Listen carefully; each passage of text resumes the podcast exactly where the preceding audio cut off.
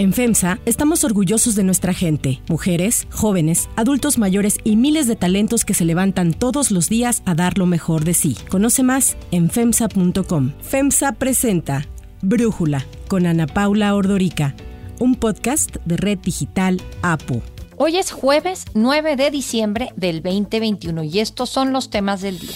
La impunidad en México no cede. La probabilidad de que un delito se denuncie y se esclarezca es de risa, apenas del 1%. México es uno de los países con mayor desigualdad social en el mundo según el World Inequality Report 2022. El presidente Joe Biden encabeza la cumbre por la democracia. China y Rusia no asisten. Ocho países de América Latina se quedan sin invitación. Pero antes vamos con el tema de profundidad. De ahí mi convicción de no flexibilizar en el contexto de pandemia la voluntad del electorado que decidió otorgar a estos tres partidos una votación inferior al mínimo necesario para mantener su registro. El día de ayer, la Sala Superior del Tribunal Electoral del Poder Judicial de la Federación ratificó la decisión del INE de retirar el registro a los partidos Fuerza por México, Redes Sociales Progresistas y Encuentro Solidario. Ninguno obtuvo el 3% de la votación en las elecciones de junio pasado. De acuerdo con el magistrado presidente Reyes Rodríguez Mondragón, a quien acabamos de escuchar, no se puede flexibilizar la voluntad del electorado argumentando el impacto de la pandemia. Y es que los tres mini partidos habían apelado a la decisión del INI y solicitaron que se les dejara el registro, aduciendo que fueron víctimas de una baja participación ciudadana en las urnas como consecuencia de la pandemia. Sin embargo, los magistrados del tribunal negaron que las condiciones provocadas por el COVID-19 hayan afectado el proceso electoral, ya que, por el contrario, pese a la pandemia se registró una mayor participación ciudadana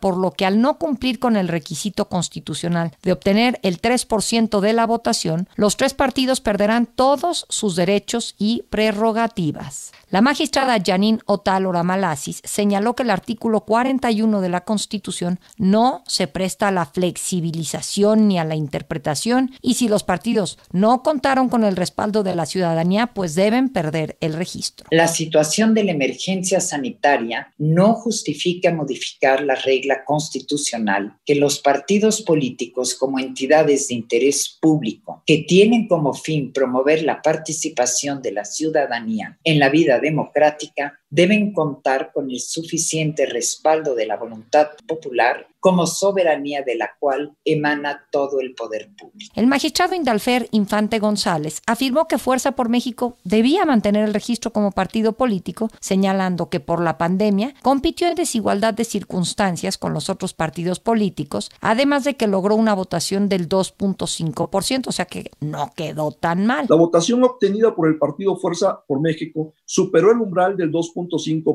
lo que implica un porcentaje mayor al previsto antes de la reforma de 2014, que lo incrementó al 3%, y que permite afirmar que la flexibilización del umbral no defraude el sistema de la norma de que los partidos tienen el deber de mantener o conservar un umbral lo suficientemente razonable de votación como para justificar su representatividad, y con ello para que se justifique que siga manteniendo su registro y esté en posibilidad de competir como una opción política viable para la ciudadanía. Para conservar su registro, Fuerza por México tenía que haber logrado 1.413.000 votos, algo que no ocurrió. Le faltaron poco más de 195 mil votos. Fuerza por México fue fundado como una asociación civil en 2019 por Gerardo Islas, un ex miembro de Nueva Alianza, y por Pedro Aces Barba, líder sindical, ex senador de Morena. Obtuvo el registro como partido político el 14 de octubre del 2020. Ideológicamente, el partido se consideraba de centro izquierda, progresista y bueno, se sabía que era cercano al presidente Andrés Manuel López Obrador. Tras la decisión del Tribunal Electoral de no regresarle el registro como partido político, Fuerza por México debe cumplir varios procesos de fiscalización antes de desaparecer por completo. En octubre, el INE solicitó a Fuerza por México devolver casi 34 millones de pesos que gastó sin autorización, a pesar de que ya había perdido el registro. De acuerdo con informes mensuales de agosto y septiembre de este año, el partido de Pedro Aces realizó 140 pagos por concepto de proveedores por un total de 33 3 millones 920 mil 104 pesos. El análisis.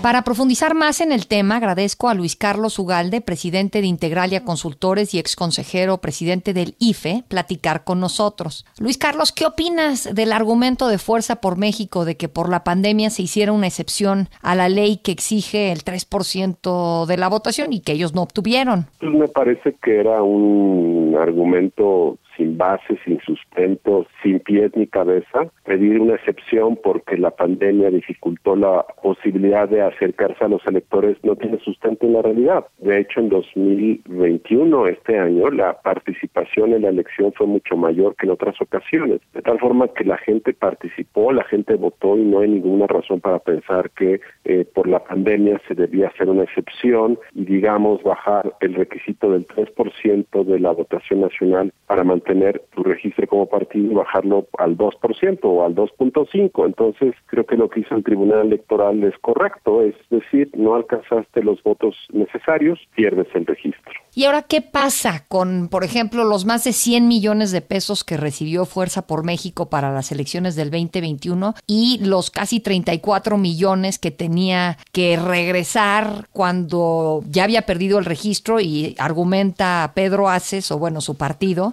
que tuvo que pagarle a proveedores este dinero y por eso no los puede regresar? Bueno, tiene que entregar los reportes completos de los gastos que hizo, es decir, el partido, aunque ya no exista a partir de está sujeto legalmente a un proceso de fiscalización y puede ser sancionado. Dos, los remanentes del gasto que no ejerció tienen que ser usados para pagar a proveedores y hay una serie de protocolos que tiene el INE para ver qué ocurre con ese dinero y cómo se reembolsa lo sobrante. En eso están. Sé que en el caso de Fuerza por México, eh, de forma ilegal, el partido habría empezado a erogar dinero que tenía en la caja cuando supo que ya iba a tener el registro y eso claramente es algo ilegal. Entonces, el INE tiene ahora que resolver ese tema de los dineros y de qué se hace con lo que sobró y qué se hace con las deudas que tiene con proveedores. ¿Quién gana y quién pierde al haber perdido Fuerza por México su registro? Bueno, quisiera hacerte primero una reflexión global y después hablar de Fuerza por México. La primera reflexión global que tenemos que hacer no sé si nuestro sistema de registro del partido sirve o no sirve. Yo tengo la impresión de que no funciona.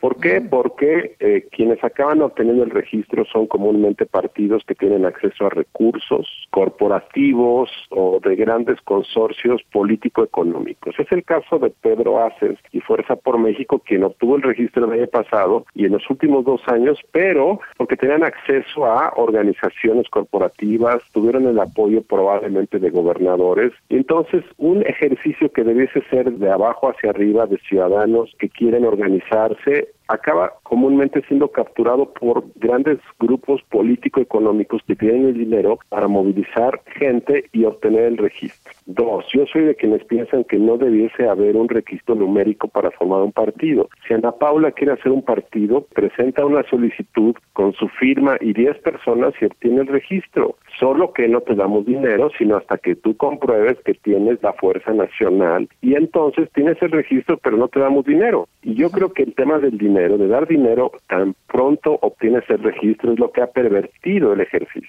Yo creo que si tú quieres tener partido, pues debes tenerlo y como en España hay 600 partidos políticos registrados, aunque los relevantes son cuatro o cinco. Y yo creo que lo que hay que discutir es el tema de cómo se debe fondear a nuevos partidos y yo creo que debe ser a través de un mecanismo de reembolso más que darles dinero por anticipado. Pero bueno, habiendo discutido eso, que yo creo que el sistema no está funcionando para poder gestar partidos representativos y nuevos, no está funcionando. Paso a discutir el tema de Fuerza por México o de los tres partidos. Yo creo que lo que mostraron pues son simplemente que carecen de la base política, la base social. Quiero resaltar que estos tres partidos políticos se declararon adherentes de la causa del gobierno y pues claramente esa apuesta política es decir, nosotros somos parte del movimiento de López Obrador y lo vamos a apoyar. Los tres lo dijeron de mayor o menor medida, eh, pues se ve que si hay un partido que se llama Morena, pues ¿por qué vas a votar por otros, no? Si eres creyente de la causa de López Obrador. Entonces yo creo que finalmente, pues digamos, gana el sistema legal, aunque yo no creo que el sistema legal esté bien diseñado para lo que se debiese buscar de un sistema de partidos, que es una renovación constante para que se fortalezca el sistema. Y te pongo el ejemplo, el Partido del Trabajo que tiene registro, ese partido había perdido el registro en 2015 y artificialmente se le devolvió a través de una sentencia del entonces Tribunal Electoral muy cuestionable. El Partido del Trabajo sigue existiendo. ¿Por qué sigue existiendo? Porque salió con López Obrador. ¿Por qué el Partido Verde tiene tantos votos ahora? Porque salió con López Obrador como salió antes con el PRI durante muchos años. El Verde es representativo de algo, pues es representativo de los intereses de sus líderes, nada más, porque ni siquiera es un partido genuinamente ecológico. Entonces, ni todos los que están en la fiesta deben estar en la fiesta, ni todos los que están en la calle deben estar en la calle. Yo siento que hay que repensar las reglas del juego. Coincido eh, contigo plenamente. Ahora, en el caso de Fuerza por México se hablaba de una cercanía de Ricardo Monreal. Sabemos que él tiene aspiraciones eh, para el 2024. ¿Qué piensas ahí? Ya entramos entonces ahora a la parte de la especulación. Claramente eh, el comentario es que Ricardo Monreal buscaba tener un instrumento para ser candidato en caso de que no fuera postulado por Morena. Creo que hoy queda más claro que antes de que Ricardo Monreal no será el candidato de Morena. Y entonces la pregunta es qué hará alguien con las ambiciones políticas de él. Claramente si Fuerza por México hubiese obtenido el registro hoy, pues entonces Monreal tendría más capacidad de presión y de amenaza de que pues si no lo escogen, pues se va por otro partido. Ya no lo tiene, entonces claramente pues esto es una noticia que seguramente cayó muy bien en Morena y en el presidente de la República, pero claramente pues Monreal sigue siendo un actor político que puede claramente unirse a otro proyecto, otro candidato, otro partido, en fin, ya veremos. Pero ciertamente esto de hoy, pues el que menos le debe gustar hoy es a Ricardo Monreal. Luis Carlos Ugalde, muchísimas gracias por tu análisis y por platicar con nosotros. Si te gusta escuchar Brújula, te invitamos a que te suscribas en tu aplicación favorita o que descargues la aplicación Apo Digital. Es totalmente gratis y si te suscribes será más fácil para ti escucharnos. Además, nos puedes dejar un comentario o calificar el podcast para que sigamos creciendo y mejorando para ti. Hay otras noticias para tomar en cuenta. 1. Impunidad. De acuerdo con el Índice Estatal de Desempeño de Procuradurías y Fiscalías publicado por Impunidad Cero, la probabilidad de que un delito se denuncie y se esclarezca en nuestro país es de apenas el 1.04%. Esta cifra es menor que el lamentable 1.32% que se reportaba en el 2019. Llama la atención la cifra negra, es decir, los delitos que no se denunciaron. En el 2020 esta cifra negra fue del 93.3%. 3% y la razón es evidente. Denunciar quita tiempo y no rinde resultados. Así, la fotografía es que de cada 100 delitos solo se denuncian 10 y de esos solo se resuelve uno. Para Brújula, Irene Tello, directora ejecutiva de Impunidad Cero, nos explica lo bueno y lo malo que encontró este estudio. Hay buenas y malas noticias. La buena noticia es que creció el número de ministerios públicos por 100.000 habitantes del 2016 al 2020 y por tanto se redujo la carga de trabajo. También ha aumentado la confianza que genera o que reporta la ciudadanía en el agentes del Ministerio Público. Las malas noticias es que el gasto en la Procuración de Justicia a nivel estatal ha bajado en estos años. La efectividad pasó de 19% a un 15% del 2019 al 2020 y la impunidad en homicidio doloso sigue en arriba del 89%. Esto quiere decir que de 100 homicidios que se cometen en el país, tan solo 10 tienen una sentencia condenatoria. También analizamos el tema de transformación digital en las procuradurías y fiscalías para ver cómo están en plataformas de denuncia digital y sistemas informáticos para dar seguimiento en sus carpetas y al final los que están hasta arriba del ranking está Nuevo León, luego sigue Yucatán, Chihuahua, Chihuahua y Guanajuato, y los que están hasta abajo es Morelos, Veracruz, Nayarit y Oaxaca. 2. Desigualdad en México. México es uno de los países con mayor desigualdad social en el mundo según el World Inequality Report 2022. Esto significa que el 10% de la población más rica tiene ingresos 30 veces mayores a los del 50% de la población más pobre. El ingreso nacional promedio anual de un adulto en México es de 232.790 pesos. Sin embargo, la población más pobre gana 42.700 pesos al año, mientras que los más ricos ganan poco más de 1.300.000 pesos. El World Inequality Report 2022 señala que a diferencia de lo que ocurre en las grandes economías europeas, asiáticas y norteamericanas, México no experimentó una reducción de la desigualdad durante el siglo XX. Para muestra está este dato. Los ingresos del 10% de los más ricos han oscilado entre el 55 y el 60% del total, mientras que los ingresos de la mitad más pobre del país se han mantenido entre un 8 y un 10%, una desigualdad importantísima. Además, según este World Inequality Report 2022, la participación laboral de las mujeres en el ingreso nacional es menor al promedio en toda América Latina. Para Brújula, Mario Campa, economista y politólogo especialista en política pública, nos desmenuza por regiones este World Inequality Report y la concentración de la riqueza en México. Por regiones, Oriente Medio y África del Norte es la más desigual por ingreso y América Latina por riqueza. Dentro de América Latina, para México el reporte resalta que el 10% más rico concentra el 57% de ingresos y 79% de la riqueza. Frente al reporte de hace dos años, la participación del 10% más rico de los mexicanos pasó del 58% al 57%. Señala también el informe que la riqueza del 50% de mexicanos más pobres es negativa en el agregado, es decir, que los pasivos superan a los activos de la mitad más pobre de los hogares. 3. Cumbre por la democracia.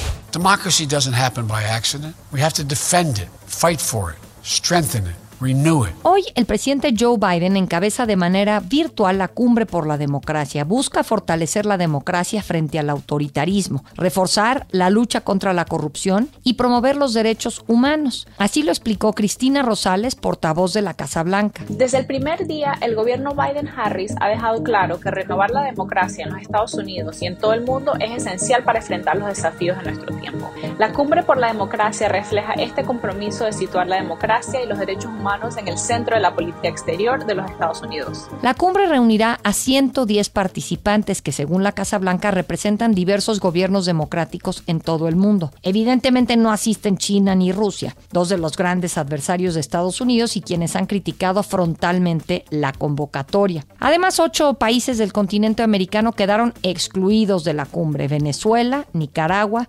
Cuba, Bolivia, El Salvador, Honduras, Guatemala y Haití. Sin embargo, la administración Biden sí invitó al venezolano Juan Guaidó, al líder opositor a Nicolás Maduro, quien a su vez invitó a opositores de otros países en su delegación oficial. También quedaron fuera los países del Triángulo del Norte a pesar de que juegan un papel clave en el problema de la migración. México sí está invitado a la cumbre. We must demonstrate that democracy can still deliver for our people in this changed world. That, in my view, is our galvanizing mission. El gobierno estadounidense dijo que el próximo año invitará a una nueva edición de la cumbre de forma presencial a aquellos países que cumplan con las promesas adquiridas en esta ocasión. Yo soy Ana Paula Ordorica. Brújula lo produce Batseba Faitelson en la redacción Ariadna Villalobos, en la coordinación y redacción Christopher Chimal y en la edición Omar Lozano. Los esperamos mañana con la información más importante del día. Oxo, Farmacias ISA, Cruz Verde, Oxo Gas, Coca-Cola FEMSA, Invera, Torrey y PTM son algunas de las muchas empresas que crean más de 245 mil empleos tan solo en México y generan valor como parte de FEMSA. FEMSA presentó Brújula con Ana Paula Ordorica, un podcast de Red Digital APO.